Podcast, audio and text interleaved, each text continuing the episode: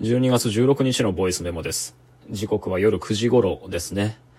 いや、なんとね、この録音実は3回目の収録です。というのもね、今日は久々に外で録音しようと思って、家のすぐ近くの岡崎公園って場所ね、あの平安神宮のすぐ近く、でっかい鳥居があって、こう、観光名所でよく知られてる場所なんですけど、まあそれが幸い家の近くにあるので、えーそこを散歩しながら撮ろうと思っていたらですね、まず第一に、録音しながら、こう、雨が途中で降ってきたので、退散して、で、気づいて録音再開ボタンを押そうとしたら、なんかね、もうアプリが落ちちゃってて、録音ができてなかった。で、2回目撮り直すと、あの次はね、Bluetooth のマイクがオンになっていて、で、知らないうちに、こう、僕はスマホに向かって話しかけていたんだけど、カバンの中に電源切ったつもりでしまっていた、あの、ワイヤレスのイヤホンでマイクも入ってるんですけど、あの、それが起動したままになっていたので、まあ、要は何も録音できていなかった。もうね、心折れそうになりましたけど、3回目の収録をね、自宅に戻ってきて、で、髪も濡れてるんですけど、これはまあ、始めようと思います。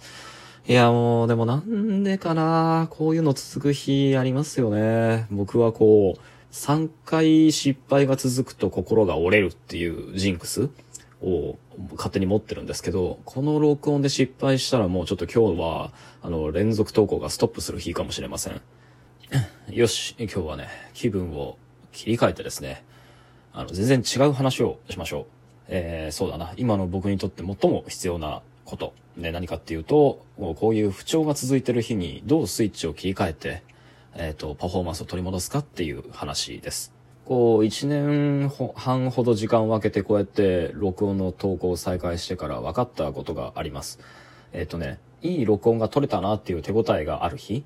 のものがいくつかあるんだけど、で、最近で言うとそれは二つあって、一つは、えっ、と、めっちゃ最近撮ったやつ、あの、えーハッシュドタグにされちまう前にっていう回と、あと、霊感とノスタルジーっていうタイトルが入った回ですね。で、今日はその、えっと、仮にそれを第一シーズンと名付けましょうか。あの、僕が初めてラジオトークに触れて、20日間毎日投稿していた時期のやつ。で、あれは、段落記号が落とす声っていうタイトルのやつが、あの、最も僕はよく撮れたものだと思うんですけど、で、このよく撮れた3つの録音に共通してることっていうのは、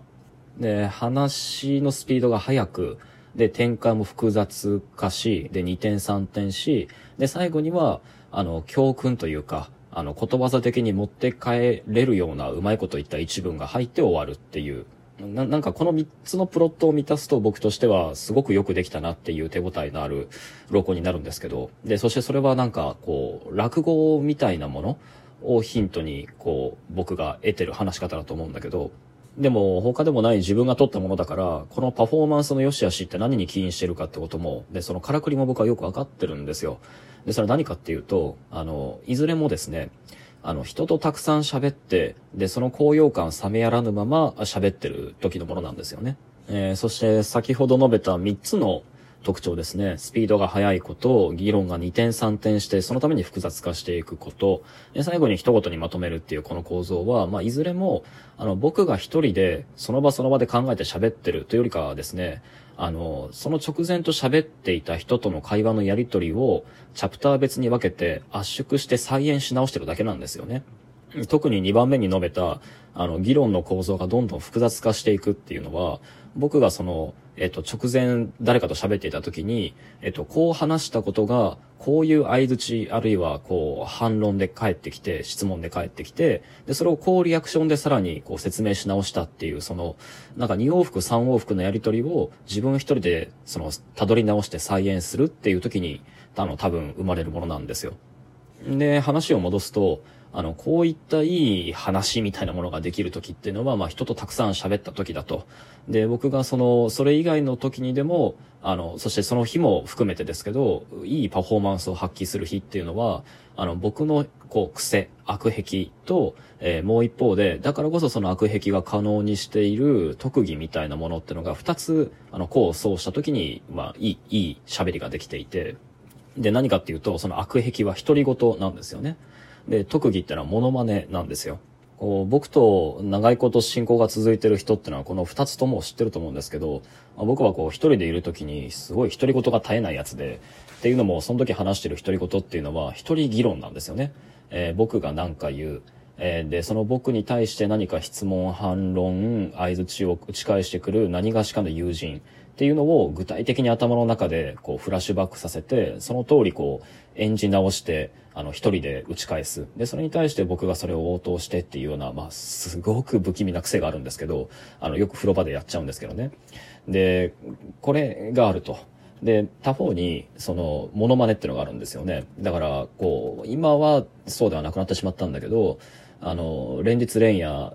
家を24時間鍵を開けっぱなしにしてですね、で、そういうことやってたんですよ。えっ、ー、と、自分の文章の読者だったり、あるいは一緒に物を作って、泊まり込みでこう、文章を書いて一緒に雑誌を作っていた人たちだったりと、連日連夜、もう時間を問わず、世を明かしてね、あの、議論し尽くしていた日々ってのがあって、で、そういったことをそのメンバーを変え、日を変え、ぐるぐるやっていると、その、昨日はこんな話し合いをしたよ。そういえばこんな人が、こんなことをこの前言ってたっけ？っていう話をエピソードトークでね、その再現してみせるっていうことが何回も何回もあるわけですよ。で、そういうことを通していくと、あの、だんだんその人の喋り言葉と、その時の身体的な癖、小遣いっていうのが自分の中に感染していって、で、それと不思議なもんで、その人が、自身が言ってないことだけれども、この問題に対してはその人がいたらこう応答するに違いないっていうことを、なんかこう、身体的なリアクションを誇張しながら再現すると、なんか言葉がスルスル出てきたりするってことがあったんですよね。えー、まあ、つまりこの悪癖と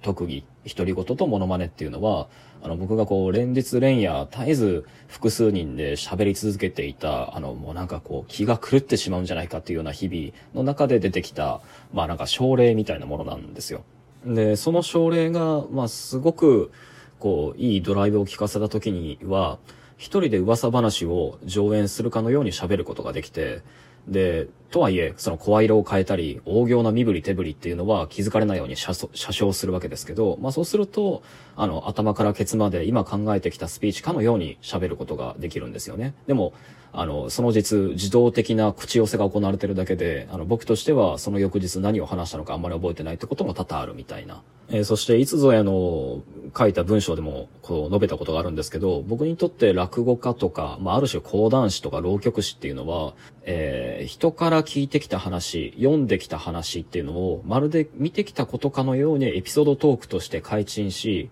エピソードトークとして開陳しながら、そこにそっと今の自分の現状認識を差し込んだりだとか、あの、え、え、忠実に演じれば演じるほど滲み出てしまう自分なりの認証、自分なりの語り口っていうのが、あの、シームレスに、こう、漏出してしまうっていうことそのものを再現するものであって、まあ、一言で言うと、僕にとって和芸、日本の伝統的な和芸のいくつかっていうのは、噂話のソロ公演だと思ってるんですよね。そういう意味で、僕が特に話し家について書く文章っていうのは、あの、自分にとって言論活動とか、批評評論を書くってこういうことなんだよっていう、こう、自己言及的な、あの、問いのパラフレーズでもあります。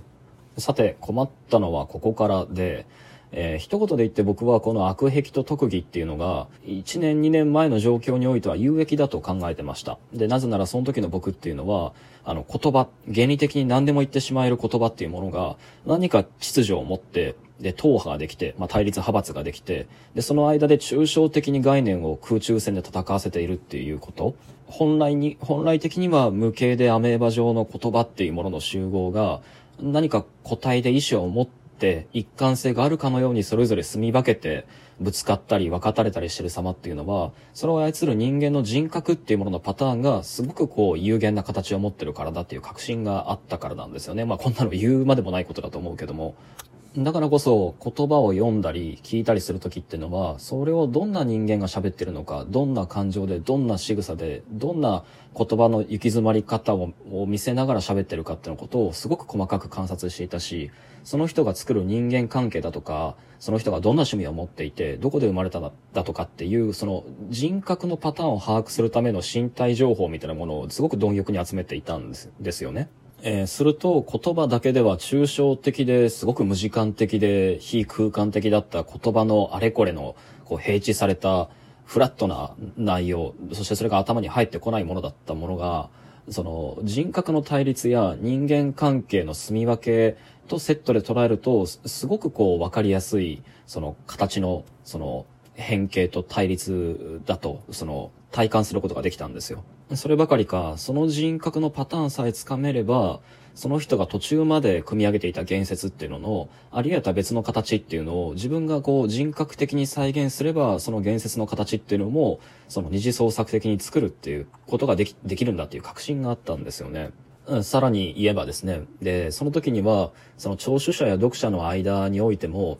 言語の抽象的な対立関係や、その、不知っていうのは、その人格のこう、パターンとその不知と照らし合わせて答え合わせすることができるっていうような、なんか暗黙の了解があったように思うんです。で、それが論断っていうものに期待されていた機能であったと思う。さて、ここからがこう困った話なんですが、今僕は独り言もモノマネもなくなってしまったんですよ。で、それを結構その有益な技だとも思えなくなってしまっていて、物理空間に順応して親密圏とその外ってのを明確に瞬別して区画立てするコミュニケーションのあり方だったり、あるいはそれがどのようなコミュニケーション環境であったとしても、どんどん人々が公式見解みたいな内容しか人の前で喋れなくなっていくことだったり、ほとんどの対面コミュニケーションってのが遠隔通信に代替される中で、人格のパターンをつかむだけの身体情報っていうものが乏しくなっていくのももちろんのことだけれども、他方様々なコミュニケーションにまつわる告発が続いたことで、言葉と人格が関連するっていう前提が信用崩壊を起こしているように思うんですよね。えー、そしてこの状況っていうのは、比喩でなく、言語そのものがそのままの状態で貨幣のような扱われ方になってきているんだってことを指すと思います。貨幣はグローバル流通の夢を見る。従って、そこにローカリティを作ってしまう人格なんてものは、不審のリスクに他ならないと。また次回。